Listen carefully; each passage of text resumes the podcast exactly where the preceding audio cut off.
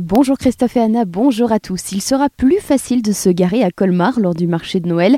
Pour éviter le chaos habituel pour stationner, la mairie colmarienne a décidé cette année de réserver quelques 700 places pour les habitants.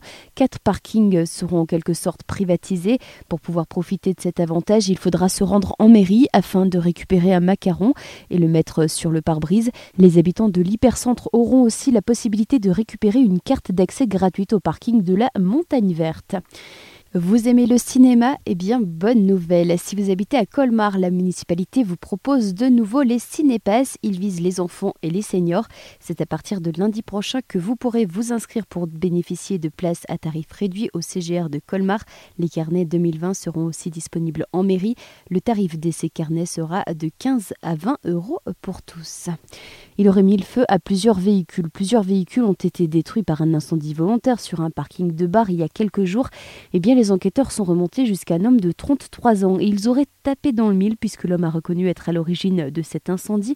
L'Alsace est touchée depuis quelques années par d'importants incendies. Ce dernier dans le sud du Bas-Rhin aurait laissé une note très salée au concessionnaire automobile Renault. 12 véhicules ont été brûlés en tout, mais l'homme serait aussi lié à plusieurs incendies qui ont marqué ces dernières années en Alsace. Sa femme qui a été arrêtée a finalement été laissée libre. La prudence est de mise alors que la saison de la vente de calendriers se multiplie depuis quelques semaines maintenant. De faux démarcheurs font aussi du porte-à-porte en Alsace.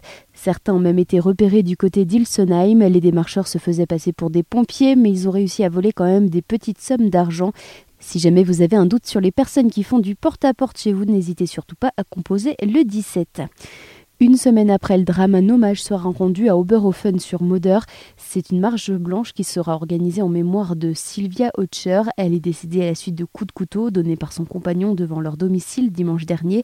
La marche commencera à 9h devant la mairie de la commune pour se terminer devant le domicile où s'est déroulé le drame dimanche dernier.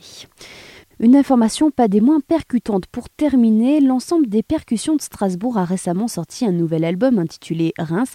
Cette production riche de quatre longues pistes qui vous transportera directement au pays du soleil levant sera présentée au public en concert. Ce sera demain soir. Anna Maria Sanchez est ici pour nous en parler. Les percussions de Strasbourg ont été fondées il y a presque 60 ans. C'est l'ensemble de musique contemporaine les plus anciennes en France. Il est mondialement reconnu car il a toujours été au cœur de la création, de par sa complicité avec les compositeurs d'aujourd'hui et de par son rayonnement international. À l'occasion de la sortie de notre dernier album euh, Brains, nous organisons un concert placé sur le thème euh, du Japon. Le programme sera irrigué par l'imaginaire musical de la pluie et l'esprit du rituel. Les musiciens seront chamans pour vous présenter quatre pièces pour percussion des plus grands compositeurs japonais. Dragon Dance de Toshio Osokawa, Sange de Malika Kishino, Hierophonie 5 de Joshi Taira et Rain Tree de Toru Takemitsu. Cette aventure musicale sera suivie d'un after festif dans le hall du théâtre avec les chapeaux noirs, un groupe jazz des jeunes talents résidents de la laiterie Artefact. Rendez-vous donc pour ce voyage au Japon avec les percussions de Strasbourg ce jeudi soir au théâtre d'Autre Pierre. Décollage immédiat dès 20h30. Bonne matinée à tous et retour tout de suite de la musique en compagnie de Christophe et Anna.